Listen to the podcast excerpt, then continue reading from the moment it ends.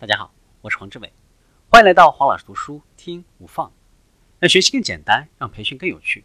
我们继续分享四步培养用户习惯。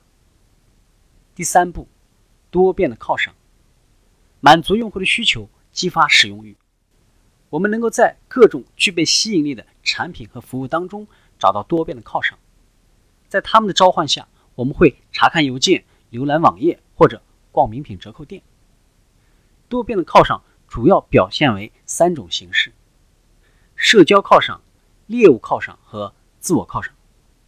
那些让我们欲罢不能的习惯养成类产品或者服务呢，或多或少都利用了这几类犒赏。人类是社会化的物种，彼此依存。社交犒赏或者说部落犒赏，源自我们和他人之间的互动关系。为了让自己觉得被接纳。被认同、受重视、受喜爱，我们的大脑会自动的调试以获得犒赏。人们参加民间组织、宗教团体，或者是观看体育赛事和电视节目，无不是期望从中寻找一种社交的连接感。这种需要会塑造我们的价值观，影响我们支配时间的方式。正因为如此，社交媒体才会受到大众如此热情的追捧。我们通过发帖子、写微博。来期待属于自己的那份社交认同，社交犒赏会让用户念念不忘，并且呢期待更多。在捕猎的过程当中，猎手为了追逐而追逐，这种心理机制有助于解释现代人需求无度的状态。非洲的桑人猎手追逐羚羊的时候，内心的执念在催促他不断的前进。现代人没完没了购买商品的时候。同样受到了心中欲念的驱使。尽管原始人和现代人的生活天差地别，但是大家对于猎物的渴求是相似的。这就是猎物犒赏。对具体物品，比如说食物和生活必需品的需求，是人类最基本的需求之一。只不过在现代社会，有钱就能够买到食物，信息也能够转化为钱。所以呢，食物不再是我们猎取的目标，取而代之的是其他一些东西。自我犒赏体现了人们对于个体愉悦感的渴望，在目标的驱动下，我们会去克服障碍，即便呢仅仅是因为这个过程能够带来满足感。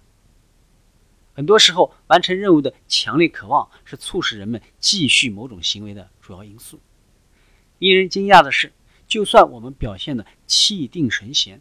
内心的这种渴望呢，却从没有停止过。我们再看一看关于犒赏的几个问题。目前，游戏化这一概念呢，已经被应用于不同的领域了，并且取得了相应的成功。人们把它定义为在非游戏环境当中对于游戏类元素的应用。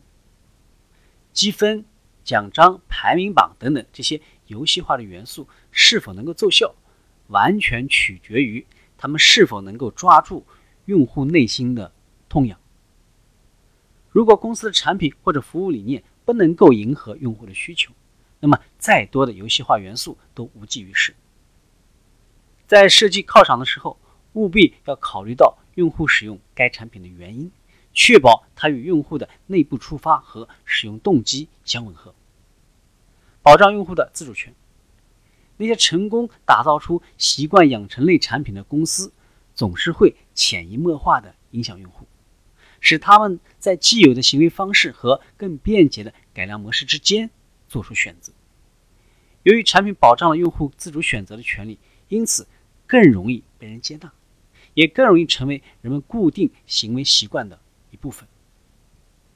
蕴含了无穷多变性的产品，赢得用户中心的胜算更大。所以，那些在多变性上不具备优势的产品，必须经常的更新换代，才能够跟上时代的步伐。今天的分享就是这样，请关注黄老师读书，每周您都将收到我们推送的黄老师读书的文字版本，只需五分钟，学习很简单。我们下期见。